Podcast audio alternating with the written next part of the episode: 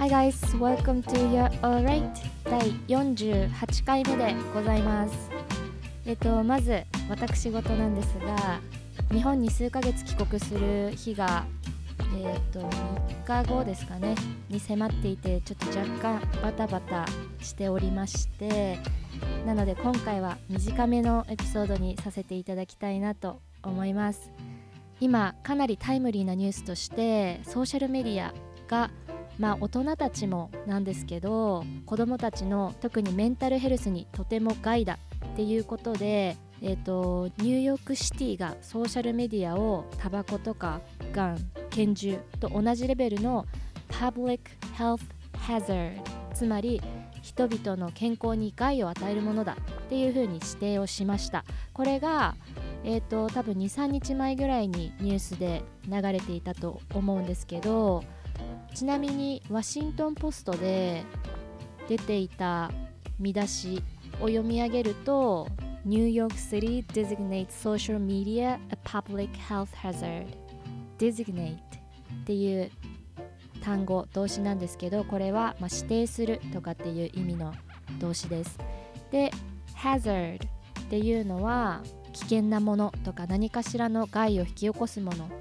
ていう感じの意味です。なのでつまりニューヨークシティがそのソーシャルメディアをパブリックヘルスハザードつまり人々の健康に害を与えるものというふうに指定をしました。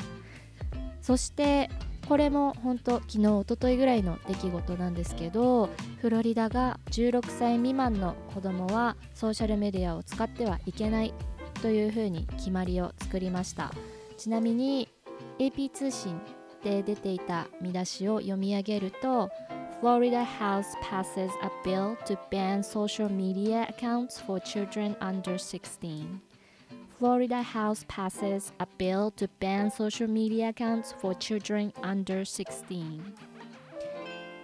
えっとここで言っている House っていうのは議会とか議員っていう意味です議員っていうのは上院下院の議員ですねそして bill B-I-L-L っていうのは法案という意味です。お札っていう意味もあるんですけどここでは法案という意味ですね。で ban B-A-N ban っていうのは禁止にするという意味です。なので ban social media というとソーシャルメディアを禁止するということですね。で、a bill to ban social media っていうとソーシャルメディアを禁止にする法案っていうことですね。で、これが passes pass っていう動詞可決するっていう、まあ、通ったっていう意味なので可決しましたっていうことですね。で children under 16って言ってるので16歳未満の子供に対してっていうことですね。えー、っていう結構タイムリーなニュースでソーシャルメディアの危険性だったり、まあ、特にメンタルヘルスへの影響っていうところを考慮して市とか州とか政府がどうにかしようっていうふうに動きを見せ始めているところみたいですね。えっとまあ、メンタルヘルスの方とかは結構なんていうか深い話になっていってしまうので今日は、えっと、触れないんですがこのソーシャルメディアに関して結構多くの人にとって生活の一部になっているんじゃないかなと思うんですけど、えーとまあ、依存するのは良くないですし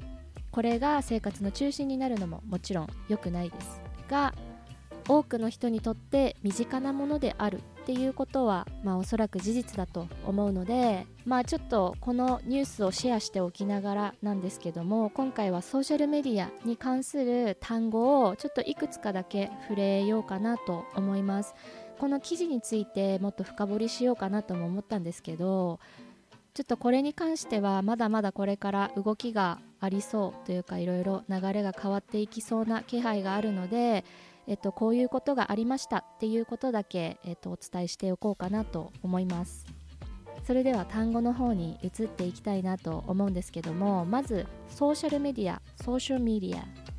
メディアっていうのはメディアメディアというふうに発音します。ソーシャルメディア。これはつまり SNS のことでもありますね。SNS っていうのは Social Network Services Social Network Services 最後 Services って言ってるんですけどまあ一つの SNS について言う場合例えば SNS っていうのは Instagram、Facebook、TikTok、Snapchat とかこの辺ですねこれの一つについて述べる場合は Social Network Service で S が抜けるんですけど、まあ、この SNS 全般を指すときは Social Network Services 複数形になります。まあ、基本 SNS っていう風に略しちゃうと思うのであんまり複数単数関係ないかなとも思うんですけど、まあ、略さないで言う場合は単数か複数かっていうところちょっと注意してください。でこのソーシャルメディア特に最近では Instagram、TikTok あたりですかね日本語でもインフルエンサーって言うと思うんですけどつまりフォロワー数が多くてこう人に影響を与える人っていうことですね。いろんな分野のインフルエンサーの方が SNS を、まあ、ビジネスの場としているんですけどこれ英語でも同じように言われます。インフルエンサーインフルエンサー最初にストレスがあります。インフルエンサー世間の人だったり、まあ、ビジネスにも影響を与える人のことをインフルエンサーと言います。でこういう SNS に上がってくる動画や画像でよくあるのがミームミーム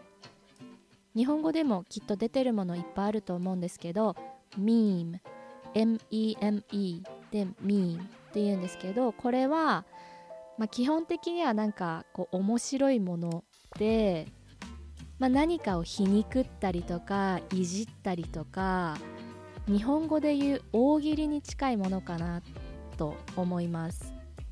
ちょっとあんまりピンとこないっていう方は是非 SNS 特にインスタが見やすいのかなと思うんですけどミームって打って調べて是非見てみてください。実際に見てみるときっとイメージつかめると思うのでしかもかなり勉強にもなります。英語だけじゃなくって文化的な勉強にもなると思うので最初のうちはこれ何言ってんだろうって分かんないものきっといっぱいあると思うんですけどまあ見てるとかなり文化をつかめるんじゃないかなと思います。でこのミーム検索したい場合はハッシュタグでミームで打つと出てくると思います。ハッシュタグ日本語でも使うと思うので皆さんご存知かと思うんですけど英語でも同じようにハッシュタグ。と言います。ハッシュタグでこういうのを検索した時にバズってるものが結構上の方に出てくると思うんですけどこのバズるという表現。英語では go viral go viral と言います。go viral 例文としてちゃんと一文言うとすると例えば何かがバズったとしてその何かを it とします。これがバズった。っていう風に過去形で言う場合 go は動詞の go なのでこれを過去形にして it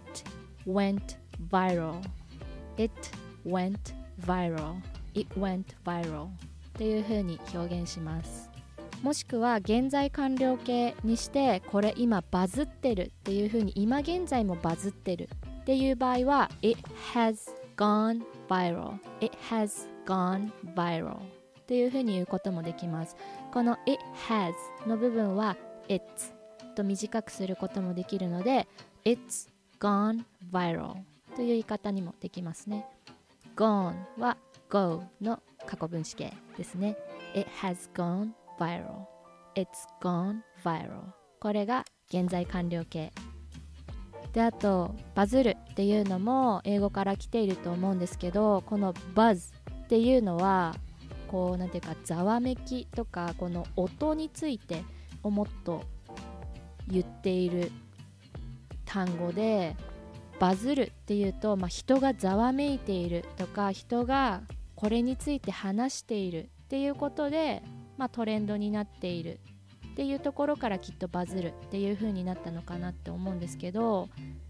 あとピンポーンって家のピンポンを鳴らす時もあのブザーのことを buzz っていう風にも言ったりします。なのでああいう音のことズーっていう音のことを buzz って言ったりするのでなんか若干鬱陶しい感じありますよね。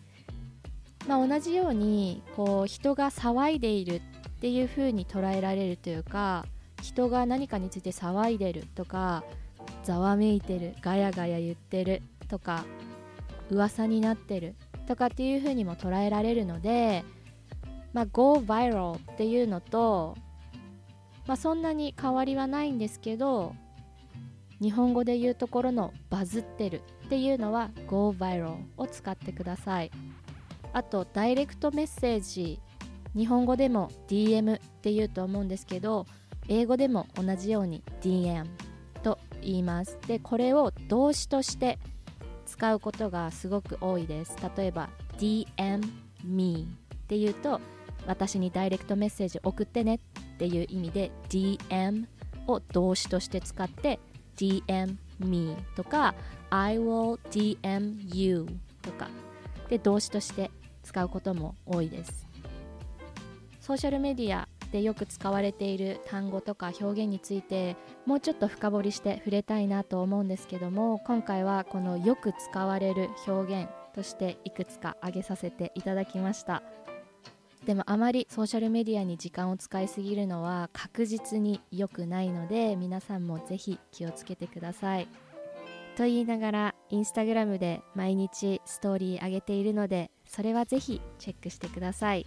英語とか文化の勉強になるものだったりとか面白いものポジティブな気持ちになれるものをあげているのでぜひチェックしていただけると嬉しいです。